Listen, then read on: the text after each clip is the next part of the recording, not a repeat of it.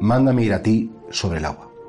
Después de la, de escena de la multiplicación de los panes, el Señor manda a los discípulos y en ese momento, bueno, ellos van solos, se levanta una terrible tormenta y Jesús aparece delante de ellos, caminando sobre las aguas, claro, y estaban convencidos, pues que estaban viendo un fantasma, que era una alucinación. Y de hecho Simón Pedro dice, si eres tú, manda a a ti caminando sobre el agua.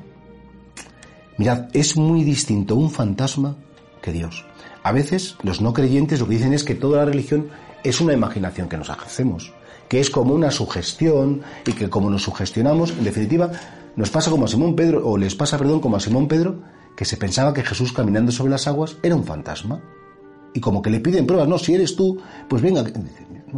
Los fantasmas son los, los productos de nuestros miedos, de nuestras imaginaciones, efectivamente de nuestras sugestiones. Pero Jesucristo es un personaje histórico. Jesucristo es alguien que ha existido y que existe. La fuerza de Jesucristo se sigue viendo presente en el corazón de millones y miles de millones de personas que le siguen con una confianza absoluta. La realidad de Jesucristo se ve en que todavía sigue habiendo cada día mártires que dan su vida por Cristo, madres o hermanos o padres o hijos que se quieren y que se perdonan y son capaces de superar todas las dificultades porque dentro de ellos está la realidad de Jesucristo. Jesucristo no es una idea, Jesucristo no es un personaje del pasado, Jesucristo no es fruto de la imaginación del hombre, sino Jesucristo es alguien vivo, alguien poderoso, alguien que está en medio de nosotros. A lo mejor no de un modo visible, porque Él quiere la fe. Efectivamente, si le estuviera de un modo visible no tendríamos que confiar nada en Él porque estaría todo tan evidente que no tendríamos que hacer nada. Y si no tuviéramos nada que hacer no podríamos desarrollar nuestras cualidades ni ser nosotros mismos. Precisamente la fe pide que no tengamos que ver como una evidencia, sino tengamos que confiar en Él, apostar por Él y creer en Él.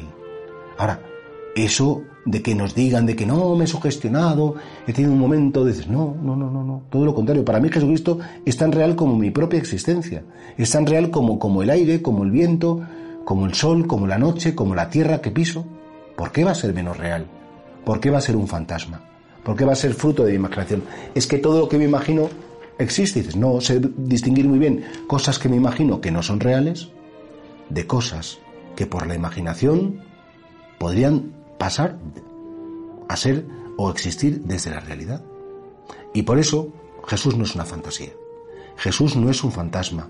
Nosotros, como creyentes, tenemos que afirmarles a la gente, creo en Jesús vivo, creo en Jesús actual, creo en Jesús de la hora, no en Jesús del ayer, no en Jesús que solamente existe en mis ideas, sino que existe con independencia de mí y que me invita a encontrarme con Él, que le puedo hablar, que le recibo en la Eucaristía, que descanso en Él, que me fortalece, que me ayuda y yo no te os ayuda todos los días y sé que no es un proceso mental.